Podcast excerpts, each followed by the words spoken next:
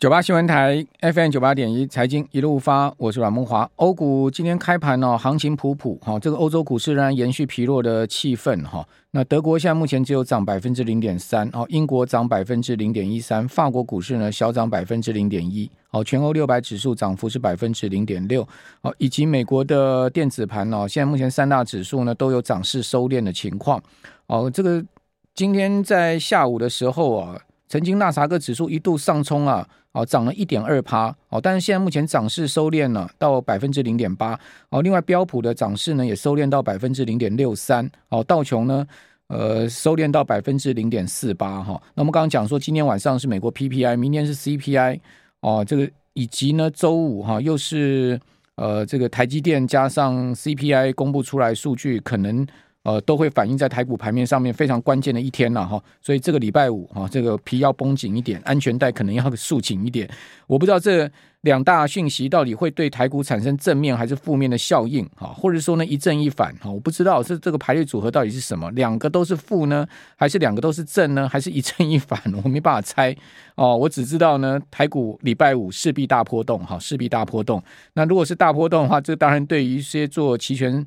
的人来讲哦，恐怕又是个机会，但是呢，相对而言，你做错了也是个风险。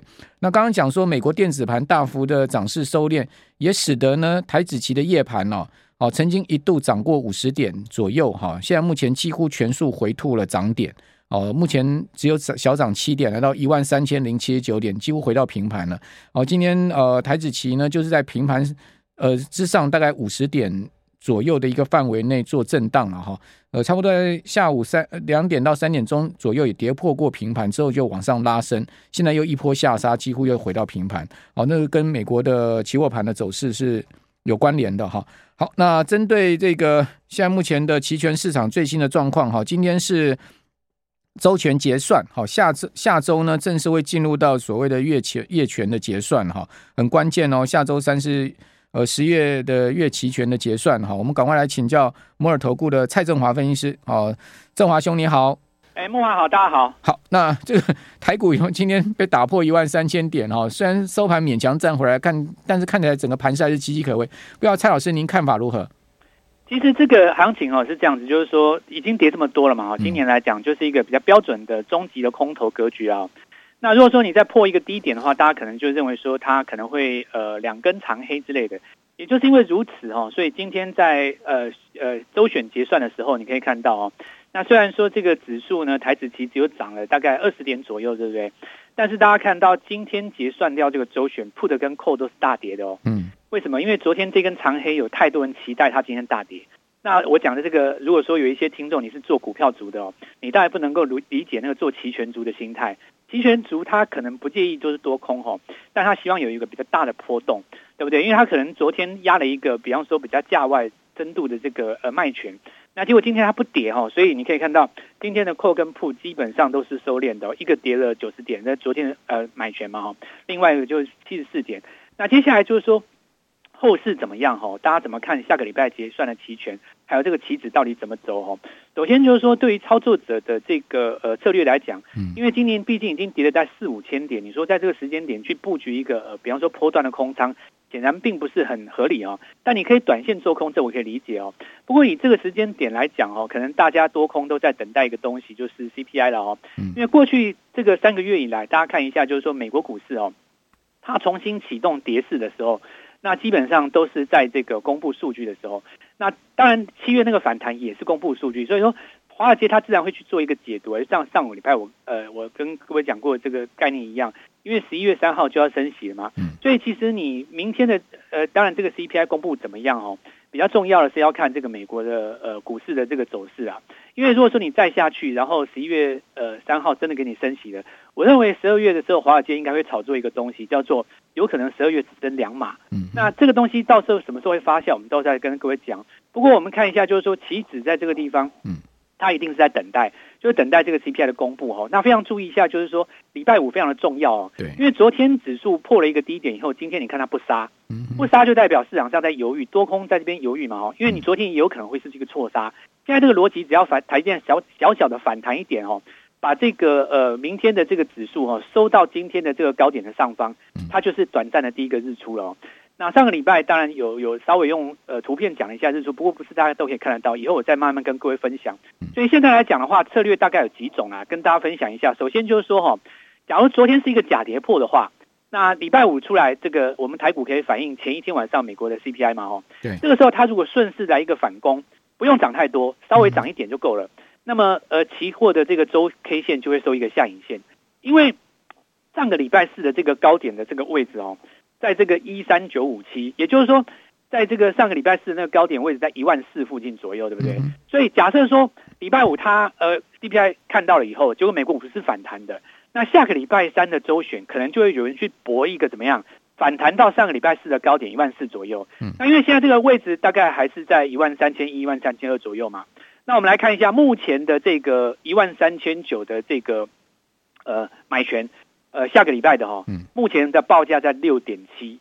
那因为你看哈，假设说现在这个位置往往这个呃下个礼拜走的话，大概会走七八百点到那个位置嘛。所以比较冒险的激进者哈，他可能会去买进靠近一万四的这个买权，因为现在在六点七，那一万三千八的部分在十一左右。如果以现在价平的这个期权，大部分都在两百左右的话，这个时间如果真的能够下个礼拜三碰上去的话，应该会有三十五倍。哦，大概三十五倍了哦。那当然，这个这个这个做法当然是有一点风险在，因为下礼拜如果不反弹的话，可能这个六点七到下个礼拜就归零了嘛，对不对？对。不过这个时间点的话，就是要看投资人自己的了，因为这个关键可能是在周五。周五如果顺势有这个地方做一个反攻的话，那当然就会有这样子的一个机会哦。当然。所以周周五很关键哦，周五是双双攻还是双杀？而且周五的话，因为大家会还是会把我们国内的新闻跟国外的新闻要做一个消化嘛，对不对？就台积电法说啊，再加上 CPI 啊，就是不不是双攻就双杀，不是 double play 就是大那个什么那个全垒打啊。对，那这边其实留待我大概两分钟以下解释这个状况，就是说，虽然说台积电在这个地方是有这样子的一个隐在风险哦，不过至少它是反应过了，因为。昨天已经给你一根将近 七到八趴了嘛，对吧？所以他已经反应过了。你你你说你要再往下打，它有可能变成说你打不下去，它短线弹哦。那第二点就是说你已经打下去了，但是上个礼拜我的卖单，其实上个礼拜我我我我这样讲哦，其实学股学做股票应该要学谁啊？其实要学今天呃今年在六百八十以上卖掉台积电的人，他的想法才是对的。因为当时的一片所有的消息全部都是看好的，可是你看。六百八那个地方的确是有卖单，所以他们那些人在想什么才是这个盘势的关键。我举个例子哦，上个礼拜五你说台积电的一个这个黑棒，它就是一个标准的日落嘛，所以其实有人在上个礼拜五出掉的，他可能就是在防防防止出现这个现象。这话怎么讲呢？你想想看哦，上礼拜五的这个外资站在卖方，可是大家看到那个晶片扩大法案其实是在周末嘛，对不对？对，是不是有一些更精明的外资，他其实提早领悟到了什么？这个这这个道理就是说。呃，我们刚刚讲说，你已经反应过了。那假设说这个法做出来，大家觉得没有什么，反而反弹的机会比较大，因为真正聪明的卖单他已经卖掉了。我们在这个地方也跟大家做一下分享。嗯，好，那台积电当然还有一个很大的技术面上的败笔哈，就是说呢，昨天有一个非常大的跳空缺口。哦，这个呃，昨天的高点哈，台积电的高点是四百一十二块。那这个十月七号就是放假前，台积电礼拜五收盘的低点呢是四百三七，所以呢，它在四一二到四三七中间有一个二十五块的一个跳空缺口。那如果听众朋友你去看台积电日 K 线的话，你很少看到台积电有这么大的一个跳单日的跳空缺口。那我不晓得蔡老师你怎么去解读这个二十五块这么大的一个跳空缺口，能补吗？我我跟各位讲哦，二十五块这个缺口是历史级的，历史级的嘛。刚才慕驊，因为我我相信木华在市场上很久了，他这样子讲，你们就要相信，这个连我都。我我在印象中不知道不知道什么时候了哦。嗯。当然，过去在呃海啸时代零八年的时候，曾经有这个打到跌停的那个那个位置啊。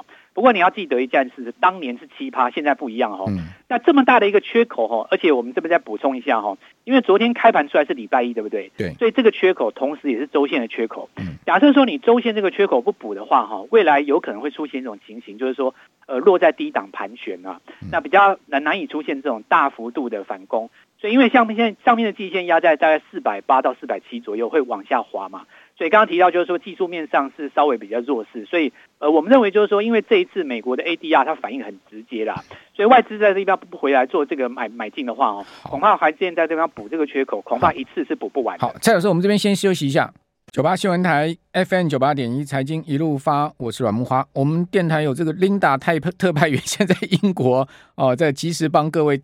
这个呃转播英国现在目前的物价哈，包括英国的状况。那听众朋友如果有兴趣的话，可以看我们的直播哈，你直接看留言板，你可以看到这个琳达特派员，感谢您。好，那我们继续来访问摩尔投顾的蔡振华老师啊。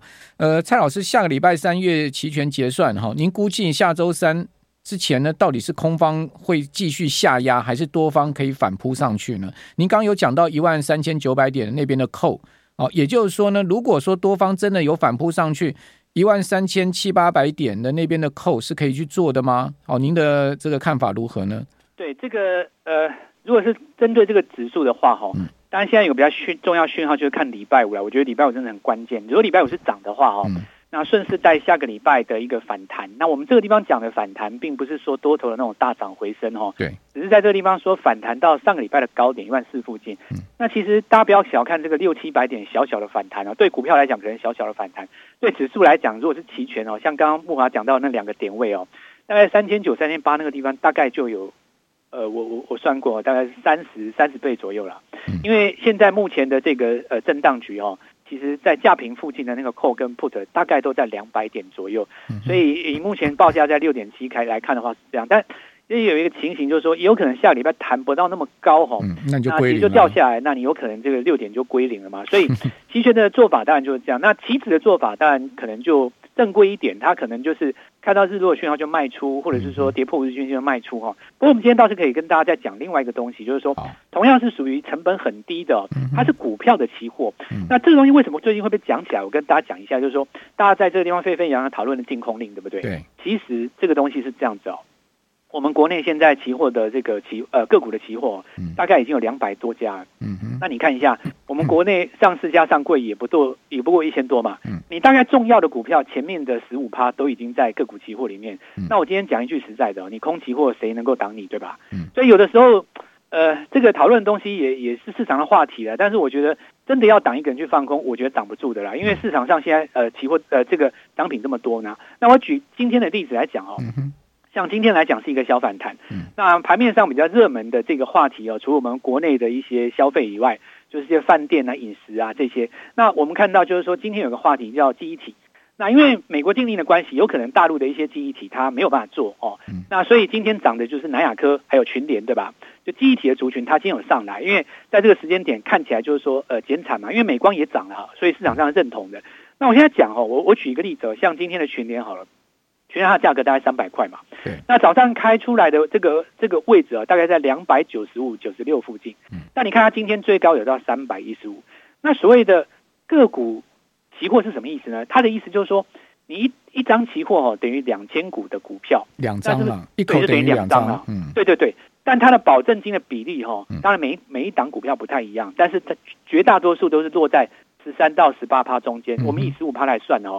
所以你基本上。呃，这样子来看的话，哦，一呃一个大概呃群联哦，你大概买两张，大概只需要七到八万的保证金。嗯，那你这样算起来嘛，就是这个三百乘以两千乘以零点一五的话，嗯，那这边我们看到，假设你今天做了这个动作，哦，早上开盘因为它开高嘛，嗯，你认同这个呃美光大涨，你也认同记忆体减产的这个新闻的话，那顺利的在今天最高点，不见得要出到最高哦，那大概在差不多三百一十一十五附近，也就是说今天大概会有两二十块的价，二十块的价到两万块嘛，对不对？嗯嗯可是如果说你是这个呃期权的话不一样哦，因为你二十块的话，你那一你你的那一口期货是两千嘛，所以你是等于什么四万？对。那刚刚讲到就是说你是大概落在七到八万的这个保证金嘛。嗯。如果你今天真的是做这个当冲的话，你你你这个利润率大概四四四万左右，所以你可以看已经超过五十趴，很可怕哦。嗯。那当然有的人会觉得说，这个高报酬是不是就意味着高风险呢？